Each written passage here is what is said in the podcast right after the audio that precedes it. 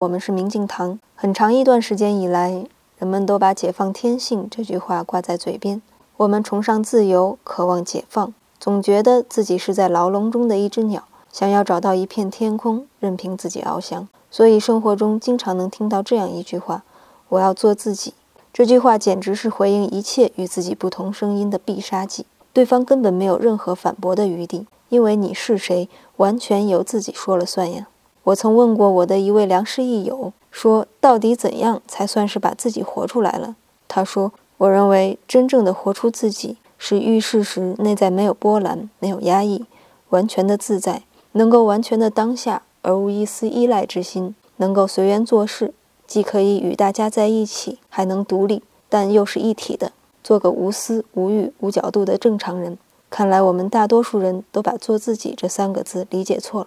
今天您回复“正常”两个字，给您看文章。